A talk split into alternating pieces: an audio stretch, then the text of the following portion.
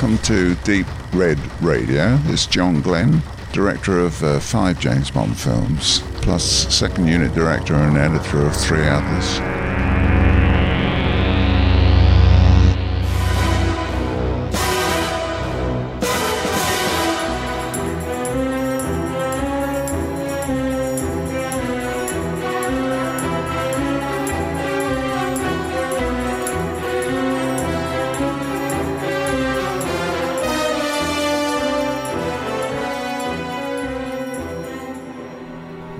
John Glen, nice to have you here on the Cineways Film Festival in Braunschweig. Um, how have you experienced the festival?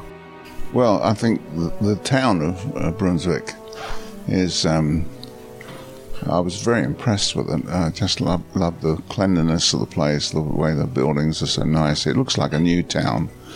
Um, the hotel was very good that I stayed in, and all the people I've met here have been very respectful and uh, courteous uh, and treated myself and my wife very well indeed. You are invited here as the five times James Bond director. Um, how much are you actually attached to the series and how much are you attached to the many many movies you worked as for whom you worked as a second unit director or as a cutter um, movies like um, um, the third man what yeah, how do you feel about this always being attached to James Bond? I think I have the feeling that um, I was probably destined uh, uh, initially as a as a young lad working for Sir Alexander Korda at uh, Shepperton Studios in England, that I was uh, cut out to to eventually become a director. I always always thought that I would, and that certainly was my aim. Um, I you know, I start. I was very fortunate that I started in the editing department when I was very young, when I was about 15 years of age. Um, so I had time on my side, and I could afford to make quite a few mistakes, which I did, uh, and uh, learn my my trade, which was editing. And uh, uh I think from editing, it, it, was a natural progression to go into uh, second unit directing, uh, filming inserts, and so forth. And then eventually, of course, I got the opportunity to direct um, on the on the James initially on the James Bond film uh, on Her Majesty's Secret Service in 1969. Uh, and then um, from then on, I suppose the rest is history. You know, Cubby Broccoli took a note of my talents, if you like, uh, as an action director, and uh, earmarked me possibly for future development as a Bond director. Mm-hmm. Um, before you became director of um, your first James Bond movie for Your Eyes Only, um, you worked as a second unit director for directors like Richard Donner for Superman. You worked a lot with uh, Peter Hunt. With you worked with uh, Peter Peter Yates. Um, how much did they let you contribute to their movies? Well, I suppose I could take it one by one. Peter Hunt uh, was was a, a, colleague of mine. You know, we, we came up together at Shepperton, and uh, he, unknown to me, he watched my progress as as I took note of his progress, and he became an editor on the early James Bond films. Uh, uh and with it, Terence Young, they developed a fantastic style of editing, and Terence Young did a wonderful job with Sean Connery on the early Bond films, and I admired him very much for the progress he made. Then, of course, he eventually got awarded the opportunity to direct on a Majesty's Secret Service. And uh, he called me when he got into a bit of trouble in Switzerland, where the, the snow was very late in coming, which is pretty normal. and uh, they were behind schedule, and uh, he needed someone to do the Bob Run sequence, and that was my big opportunity, uh, which I took full advantage of, and uh, I did it in such short time and so efficiently that he, he eventually gave me the whole of the second unit uh, to direct and uh, asked me then to edit the film. Um, so, you know, it was a, a, very important film for me.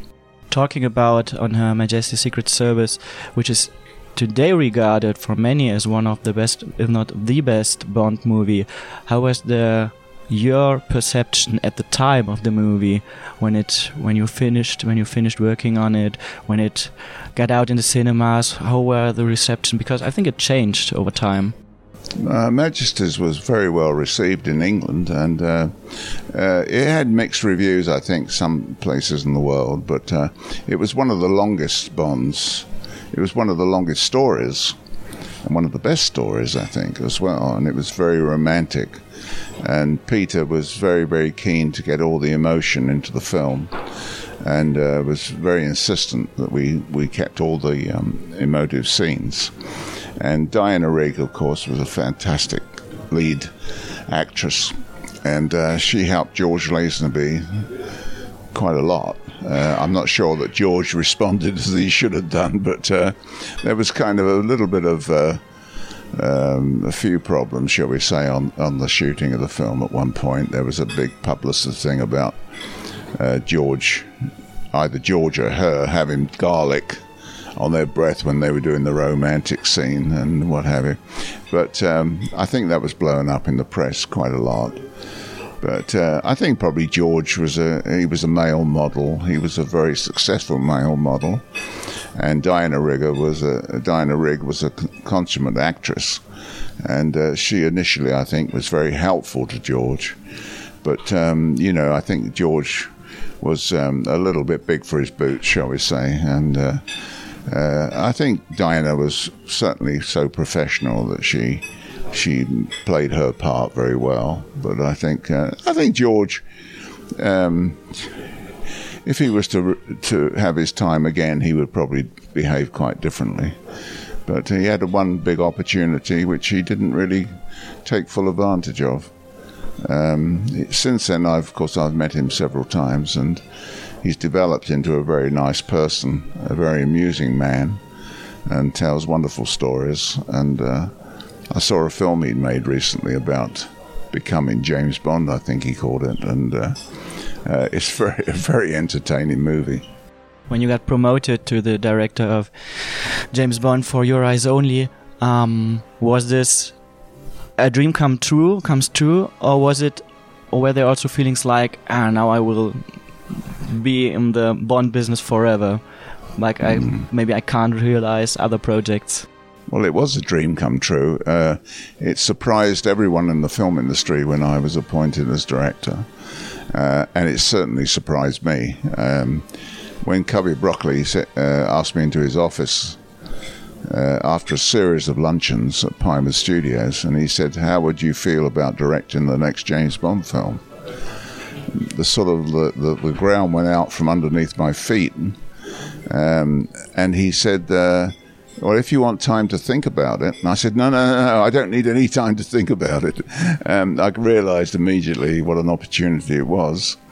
Uh, and f- from that moment on, I was determined to put my stamp on the on the series, um, to put my personality into it. And uh, by that time, I'd already established myself as an action director, and Bond films are mainly action direct, directing.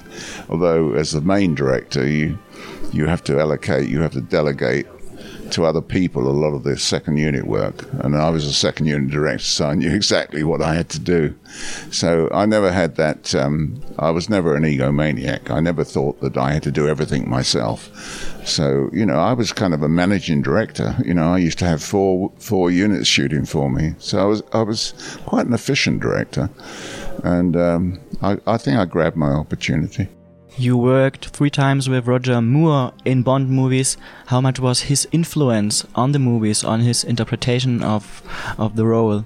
Well, Roger Moore, of course, was established in the role as James Bond, and uh, the Spy Who Loved Me, which uh, you know I was connected with, of course, you know, having shot the, the ski parachute jump, um, was one of Roger's favourite sequences. Um, he just loved that scene, and so did Cubby Broccoli. So he he, knew what I was capable of, and uh, um, I suppose initially he had some misgivings about an inexperienced director taking over the reins to direct For Your Eyes Only. But uh, he very quickly um, came round and, and uh, cooperated fully with me, and uh, his wonderful sense of humour um, was was a great asset to me and to the rest of the crew. Um, then a big change happened with uh, every time a new actor plays James Bond. It's a big, um, a big, big thing for audience, for press, for everyone. Um, Timothy Dalton came around. Um, how did you? Could you? Could you choose? Did they ask you with whom would you like to work? Um, was it already sure that you would direct the next Bond movies with Timothy Dalton? How did did you did you live this change from Roger Moore to Timothy Dalton?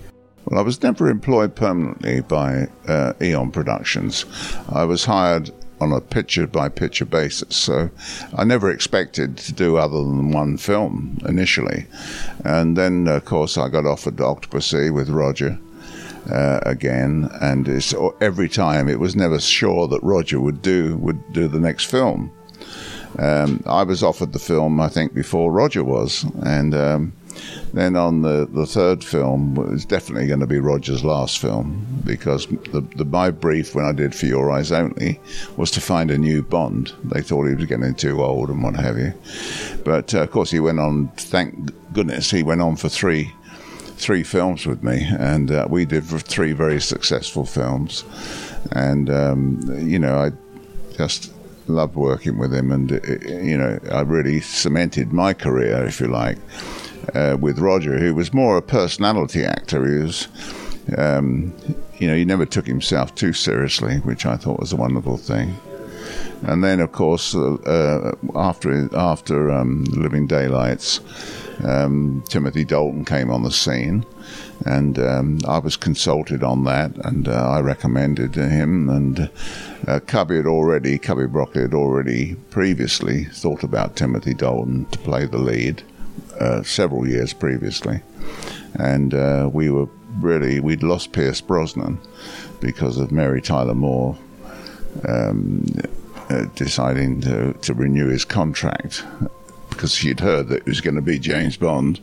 Um, so she, the idea of Remington Steele and James Bond, you know, both being uh, current, uh, appealed to her. So she renewed his contract, but that was a no-no for um, Cubby Broccoli. That's how we were desperate uh, to get a, a, a, new James Bond, and uh, uh, Timothy Dalton fitted the role. And we brought him in, and he was keen to do it. And uh, we decided we just changed direction slightly from Roger Moore. We'd make him a more serious character and go more to the Fleming hard edged Bond. And that's how we proceeded.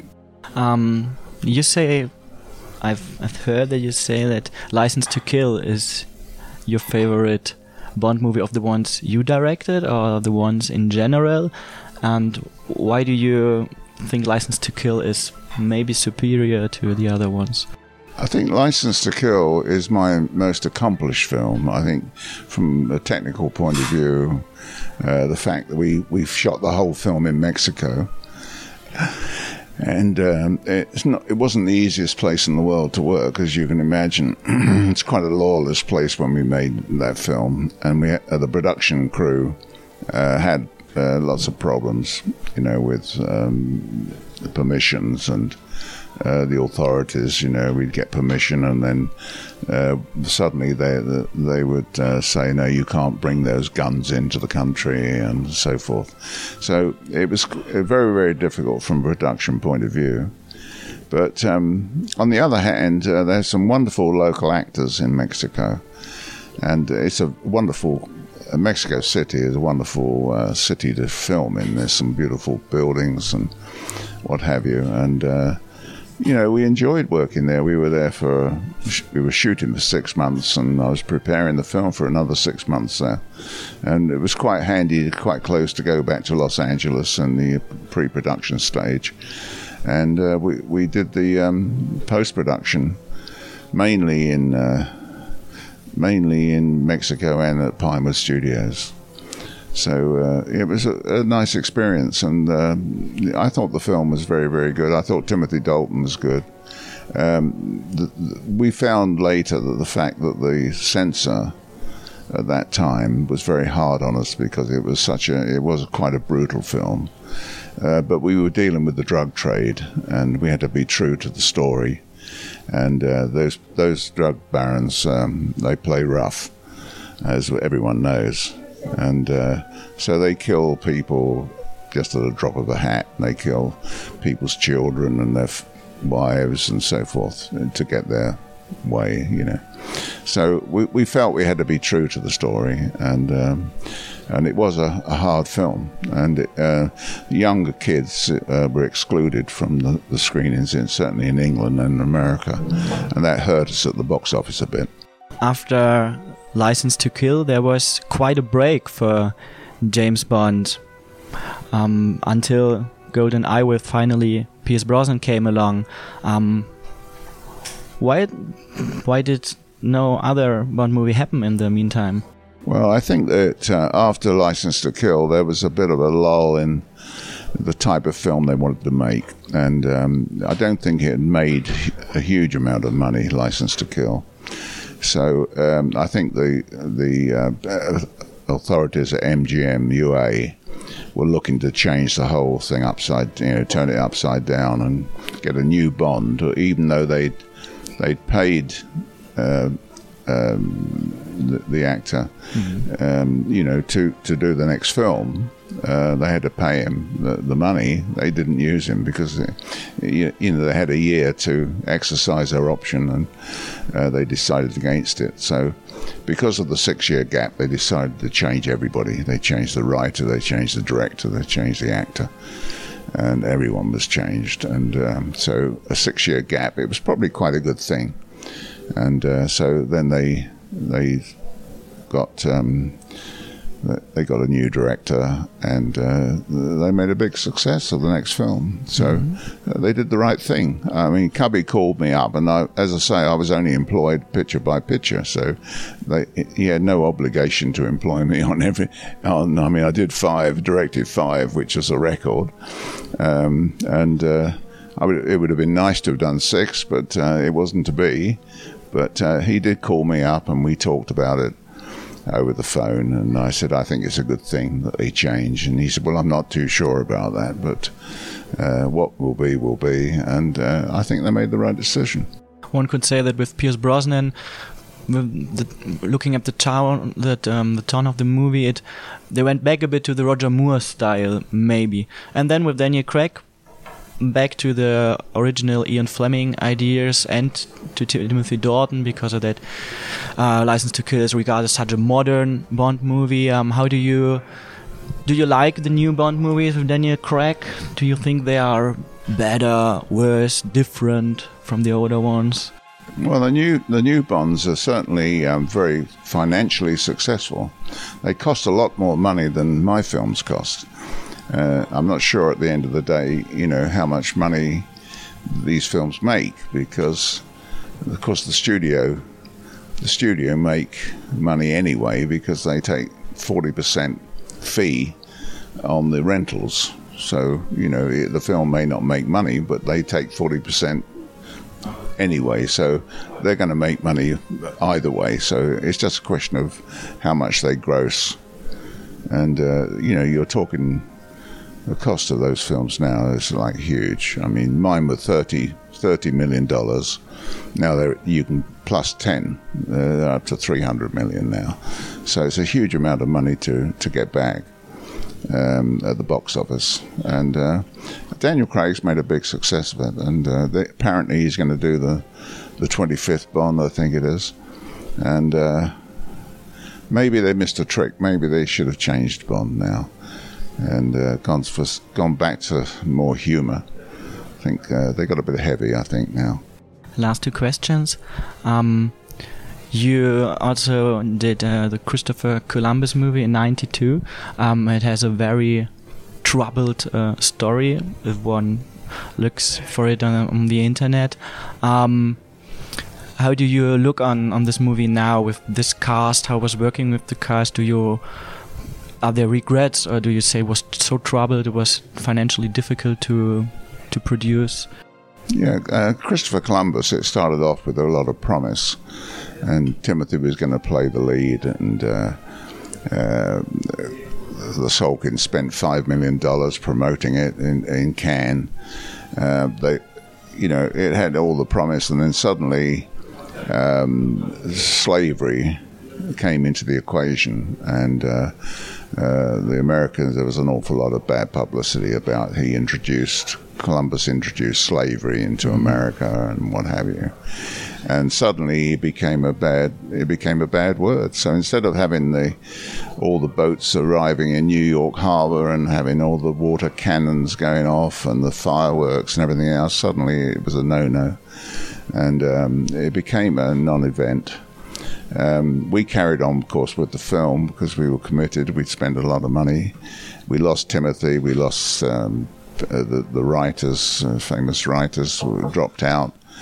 And uh, we struggled, you know, we struggled to get the money to make the film. But, um, you know, we'd run out of money every other week. And but the actors, I, I, chose all the actors, and they were very loyal to me, and they worked without being paid for a while. And we had some adventures, but uh, I must say uh, they were a great, great crew, and uh, we managed to soldier through and finish the film.